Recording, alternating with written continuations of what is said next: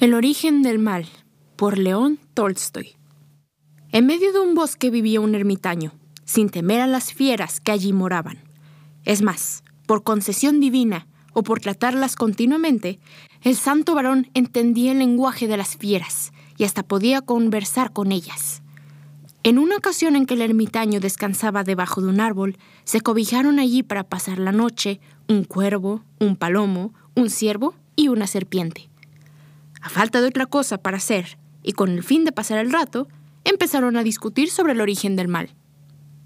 El mal procede del hambre, declaró el cuervo, que fue el primero en abordar el tema. Cuando uno come hasta hartarse, se posa en una rama, grazna todo lo que le viene en gana, y las cosas se le antojan de color de rosa. Pero amigos, si durante días no se prueba bocado, cambia la situación y ya no parece tan divertida ni tan hermosa la naturaleza. ¡Qué desasosiego! ¡Qué intranquilidad siente uno! Es imposible tener un momento de descanso. Y si vislumbro un buen pedazo de carne, me abalanzo sobre él, ciegamente. Ni palos, ni piedras, ni lobos enfurecidos serían capaces de hacerme soltar la presa. ¿Cuántos perecemos como víctimas del hambre? No cabe duda de que el hambre es el origen del mal. El palomo se creyó obligado a intervenir, apenas el cuervo hubo cerrado el pico. Opino que el mal no proviene del hambre, sino del amor. Si viviéramos solos, sin hembras, sobrellevaríamos las penas. Mas ay, vivimos en pareja y amamos tanto a nuestra compañera que no hallamos un minuto de sosiego, siempre pensando en ella. ¿Habrá comido? nos preguntamos. ¿Tendrá bastante abrigo?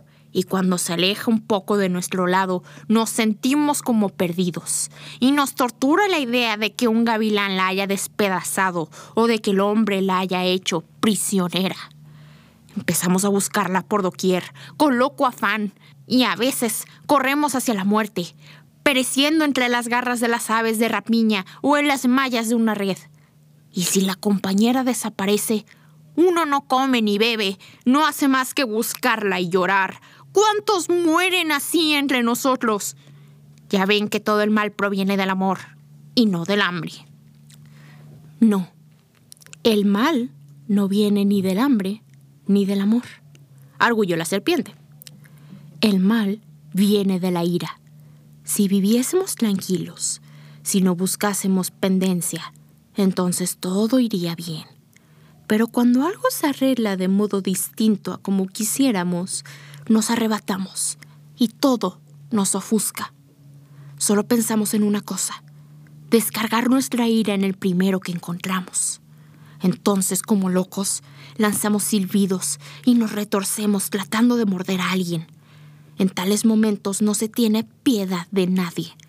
Mordería uno a su propio padre o a su propia madre.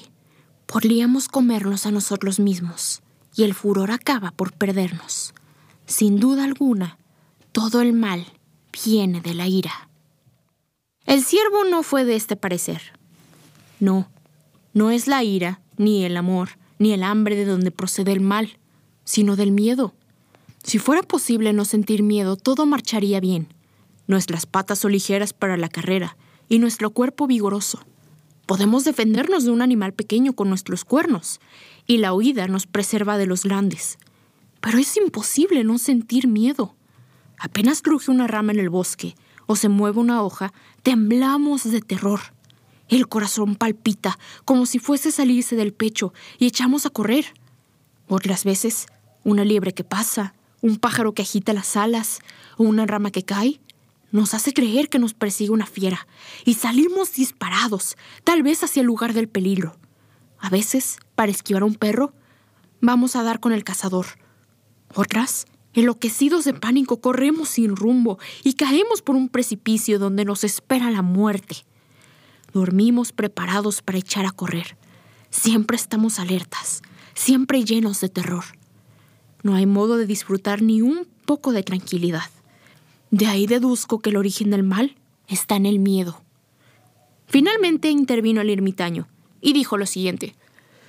No es el hambre, el amor, la ira ni el miedo, la fuente de nuestros males, sino nuestra propia naturaleza.